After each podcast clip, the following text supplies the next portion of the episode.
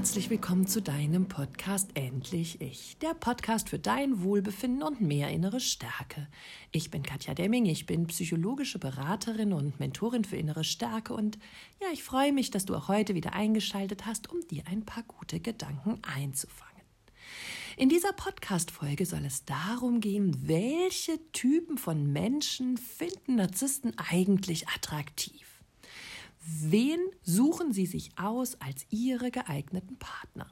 Hier darf man auch wieder unterscheiden zwischen Narzisstinnen und Narzissten, denn das Beuteschema, will ich mal sagen, ist bei beiden ein bisschen unterschiedlich. Ich möchte zunächst starten mit dem männlichen Narzissten. Generell sind Narzissten clevere Menschen. Und ja, sie wittern ganz genau, welche Frau oder welcher Mann eben als potenzieller Partner zur Verfügung stehen könnte, beziehungsweise ihnen gut tun könnte. Wonach schaut also ein Narzisst, wenn er sich eine neue Partnerin sucht? Zum einen sucht er sich eine Frau, die schön, intelligent, gut aussehend ist und vielleicht sogar, ja, von vielen Männern gerne besessen würde, sage ich mal, ja. Viele Männer möchten vielleicht diese Frau für sich gewinnen können und schon ist der Wettkampf beim Narzissten eröffnet, weil er möchte sich über alle anderen stellen und er möchte diese begehrte Jagdtrophäe für sich selber beanspruchen. Und deshalb sind gerade die Frauen, die in Männerrunden als sehr begehrlich, attraktiv und erstrebenswert äh, gehandelt werden, ein gefundenes Fressen für den Narzissten. Denn damit kann er seinen eigenen Selbstwert sofort in einer Runde von Männern erhöhen, weil es ihm geglückt ist, diese Frau an seine Seite zu bekommen.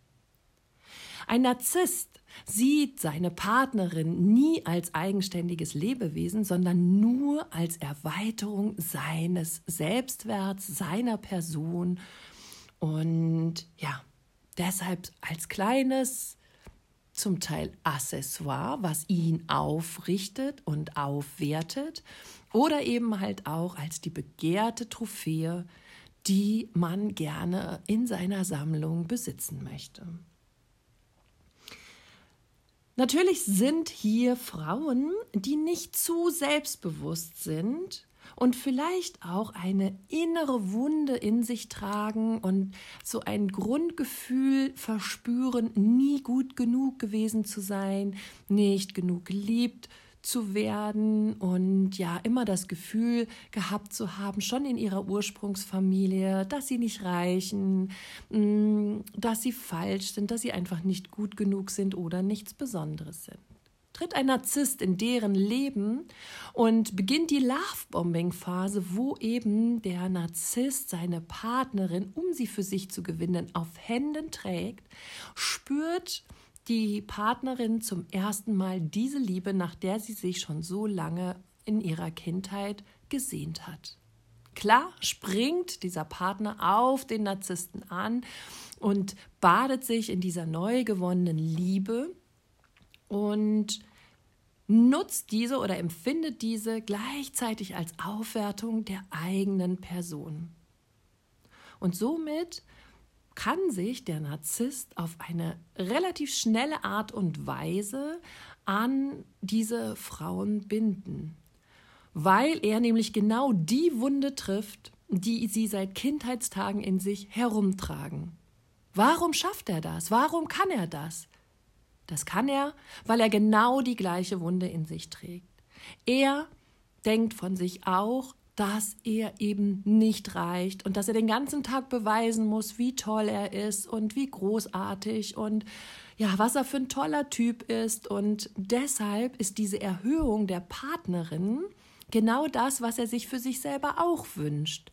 Und indem er die Partnerin in die Lovebombing-Phase schickt und ihr dort alle Liebe gibt, die sie sich schon ewig gewünscht hat, bekommt er gleichzeitig auch dieses Gefühl von ihr zurück, nämlich bewundert zu werden, ähm, vergöttert zu werden, aufgewertet und erhöht zu werden. Und somit ist es quasi eine Win-Win-Gemeinschaft, die sehr schnell ja eine gewisse Abhängigkeit zueinander aufbaut, weil jeder eben von den positiven Gefühlen, die der andere einem schenkt, abhängig gemacht wird.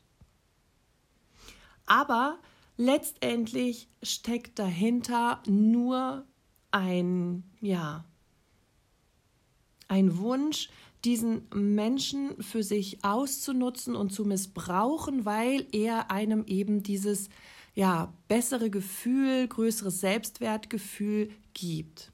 Und somit sucht sich der Narzisst natürlich auch sehr hilfsbereite, empathische und anpassungsfähige Frauen. Und die Frauen fühlen sich endlich gesehen, endlich ähm, voller Selbstwert und voller Liebe. Deshalb fangen sie auch gar nicht an, nach der Lovebombing-Phase, wenn der Narzisst plötzlich anfängt, sie langsam zu beleidigen und zu entwerten, fangen sie nicht an, Grenzen zu setzen oder sie bekämpfen nicht die Strategien und Manipulationstechniken, der, die die der Narzisst jetzt an den Tag legt. Sie schauen immer nur nach den Bedürfnissen, nach den Wünschen und nach allem, was dieser Narzisst braucht, in der Hoffnung, ein bisschen Liebe von ihm wieder geschenkt zu bekommen. Dafür geben sie sich selber völlig auf, äh, nehmen eine Entwertung ihres Selbstwertes in Kauf und passen sich ständig an und ordnen sich unter. Sie versuchen sich immer weniger ja, Fehler zu machen und versuchen immer mehr in das Ansehen des Narzissten wieder zu rücken. Sie warten auf die liebe Worte, auf liebe Gesten und liebe Taten und dadurch oder dafür halten sie alles aus. Alles für ein bisschen Liebe lassen sie über sich ergehen was anfänglich noch als Helfer, Räter und Diener für den Narzissten, der Partnerin Spaß macht, verändert sich plötzlich, denn wenn sie merkt, dass sie eben den Dank und die Selbstwerterhöhung durch ihre Dienste nicht mehr erfährt, fängt sie an zu leiden und versucht eben ja, noch weniger Fehler zu machen und sich noch besser anzupassen. Aber die Belohnung durch den Narzissten von Hochheben und Dankbarkeit und Bewunderung bleibt aus. Jeder in dieser Beziehung hat zum Ursprung des gleichen, das gleiche Problem, nämlich dass das Selbstwertgefühl im Keller ist. Und hier wünschen sich beide auf Dauer, dass sie sich gegenseitig gut tun und erhöhen und beide voneinander nutzen können. Aber der Narzisst macht spätestens in der zweiten Phase einer Beziehung, der Abwertungsphase, nicht mehr mit, weil die in der ersten Phase macht er dieses nur aus Kalkül, um diese Partnerin für sich zu gewinnen.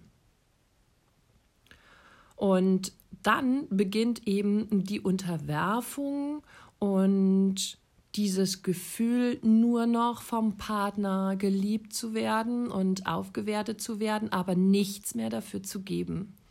Und in dieser Phase kippt es eigentlich. Und die vorher mh, hm, ja noch so äh, liebevolle, hilfsbereite, empathische, ähm, intelligente und vielleicht sogar auch sehr selbstbewusste Frau schafft es dann nicht mehr, für sich selber gesund und gut zu sorgen, sondern ordnet sich einfach nur unter. Narzisstinnen suchen sich eher auch einen Diener, so einen Lakaien, den sie von rechts nach links schieben können und der für ihre Belange und für ihre Wünsche immer zur Verfügung steht. Narzisstinnen haben keine Empathie, meistens wollen sie sogar keine Kinder, möchten sich um nichts anderes kümmern, außer um ihre Karriere. Sie zeigen keine Schwächen und ja, sie machen einfach ihr Ding. Sie übernehmen sämtliche ähm, wirtschaftlichen und gesellschaftlichen Dinge oder Verpflichtungen. Sie geben dem Partner überhaupt keine Macht ab. Sie zeigen keine Schwächen. Eigentlich brauchen sie auch nicht wirklich eine Schulter zum Anlehnen. Denn letztendlich wissen sie, dass wenn sie ihrem Partner gegenüber Schwäche zeigen, könnte der wieder machtvoller werden. Und das möchte die Narzisstin auf gar keinen Fall. Das heißt, Narzisstinnen suchen sich Partner, die ein ganz, ganz kleines Selbstwertgefühl haben, denen es nichts ausmacht, wenn sie eben nicht Karriere machen, wenn sie der Versorger der Familie sind, indem sie sich um alles kümmern, indem sie ähm, ja einfach ständig da sind und die Aufgaben der Narzisstin äh, ehrerbietig erfüllen. Und so nutzt die Narzisstin ihren Partner für ihre Belange und kann somit ihr eigenes Leben immer höher, schneller, besser, weiter sich gut aufbauen, während der ähm, Partner sich unterordnet und ihr quasi den Rücken frei hält. Sie stellt die Spielregeln in der Partnerschaft aus. Er muss nur so funktionieren, wie sie das will. Versucht er eigenständig zu werden, und sich nicht mehr länger unterordnen zu wollen, dann wertet sie jede Maßnahme und jeden Versuch sofort ab, beleidigt ihn, macht ihn auf seine Fehler aufmerksam, und sorgt dafür, dass so ein in Anführungsstrichen Befreiungsversuch oder in eine machtvolle Position zu kommen, er nie wieder probiert. Er soll bitte der kleine Wackeldackel sein, sag ich mal, und im Gefügigkeitsbereich der Narzisstin zur Verfügung stehen. Die Narzisstin trennt sich ohne Reue ganz schnell von ihrem Partner, wenn sie merkt, dass er nicht mehr das macht, was sie möchte, beziehungsweise er ihr nicht mehr untergeben ist oder sie ihn einfach nicht mehr weiter für ihre Belange benutzen kann.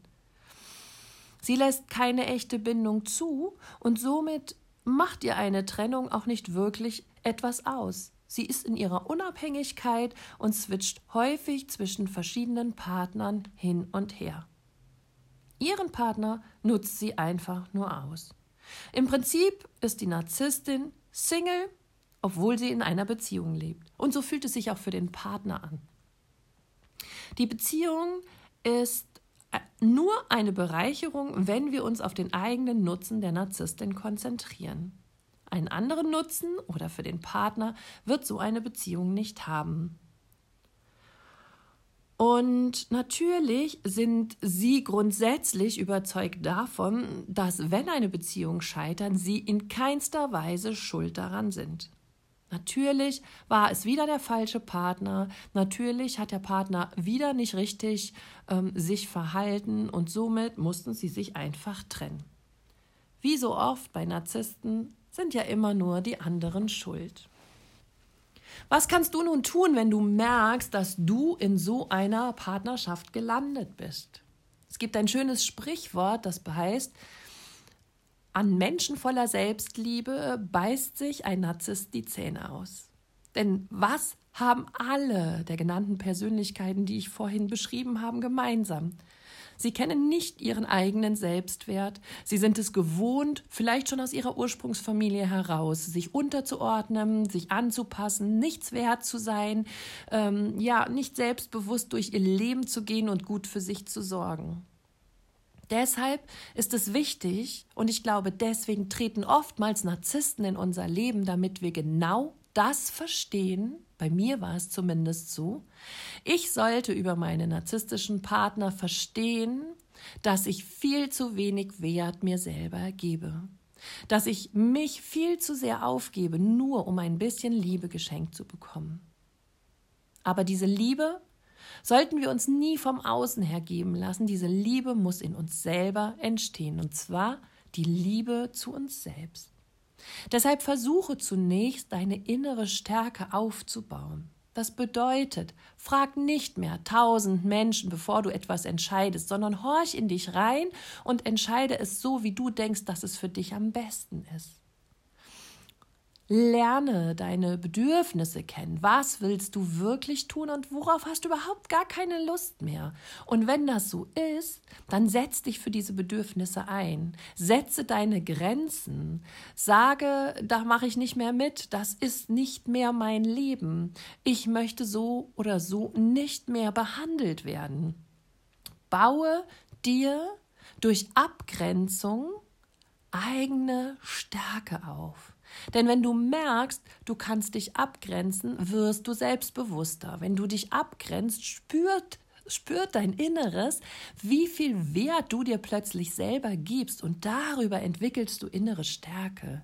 Suche dir neue Hobbys, mache das, was du immer schon tun wolltest und ja, fang einfach damit an, mach den Kochkurs, such den Fahrradfahrclub oder ja, fang wieder an zu fotografieren, egal was dein Hobby ist oder welches Hobby du schon immer mal entwickeln wolltest, fang damit an, eigenständig zu werden und deinen Interessen nachzugehen. Und ja, suche dir wieder Freunde. Narzissten isolieren sehr gerne Menschen und sorgen dafür, dass niemand mehr in ihrem Umfeld ist. Wenn du aber Freunde und Verbündete findest, die dir auch gut tun und die dir auch ein Gefühl von Zugehörigkeit geben und von Wert und du vielleicht auch wieder Kontakt zu deiner Ursprungsfamilie aufnimmst, dann gibt auch das dir mehr innere Stärke. Wichtig ist, dass du deinen eigenen Wert erkennst und dich auch nicht für weniger verkaufst, sondern immer wieder dich für diese Wertschätzung von dir selber zu dir selber auch einsetzt. Lerne gut für dich zu sorgen.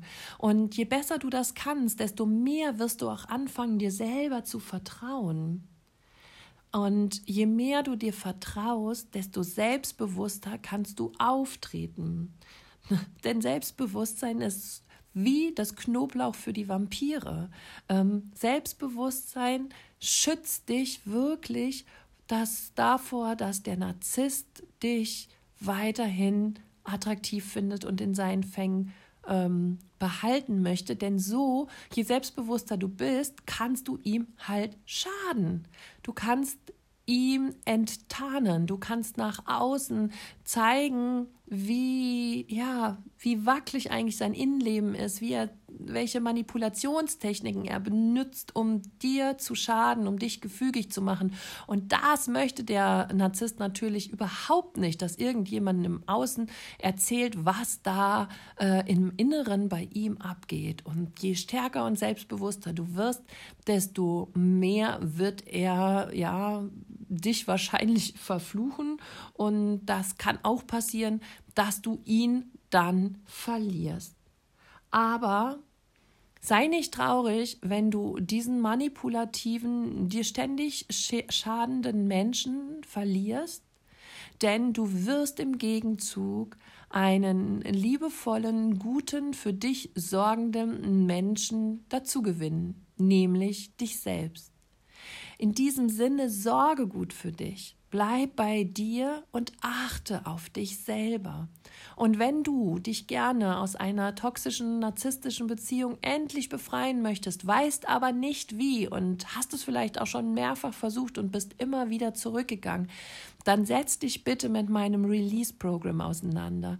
Ich habe Menschen, die sind so dankbar, die sind so stark geworden, die sind so in ihrer inneren Mitte angekommen, in voller, voller Selbstliebe, voller Selbstbewusstsein und Stärke für sich selber. Sie sagen, von je mehr Zeit ich mir selber geschenkt habe, desto mehr bin ich bei mir angekommen und desto weniger musste ich noch an meinen narzisstischen Partner denken und konnte mich so sehr, sehr schnell daraus befreien. Also, ich liebe dieses Programm, es ist äh, mega und schau es dir gerne auf meiner Homepage an. Ich verlinke das natürlich unten in den Show Notes und ich würde mich freuen, wenn ich auch dir mit diesem Programm weiterhelfen kann und dich aus dieser toxischen Beziehung herausführen kann und in ja, die innere Stärke zu dir selber bringen kann. Schön, dass du diese Woche wieder dabei bist. Schön, dass es dich gibt und von Herzen danke für deine Unterstützung und die liebevollen Kommentare und Wünsche auch zu meinem Geburtstag. Und es ist unheimlich schön, wenn ich von wildfremden Menschen auf einmal Geburtstagsglückwünsche bekomme und ja, da Worte höre wie, ja, ich bin so froh, dass ich auf dich gestoßen bin, dass du in mein Leben getreten bist und dass du mir so, so hilfst, mich so unterstützt. Und ja, es ist einfach wahnsinnig schön, immer wieder diese Nachrichten von euch zu lesen. Und ich mache weiter, ich bin für euch da und ich helfe euch da raus. Und vielen, vielen Dank, dass es euch gibt und dass ihr mir ja so liebevolle Feedbacks zukommen lasst. Nun wünsche ich euch eine ganz wundervolle Woche. Lasst es euch gut gehen und seid fest umarmt. Bis dann, deine Katja.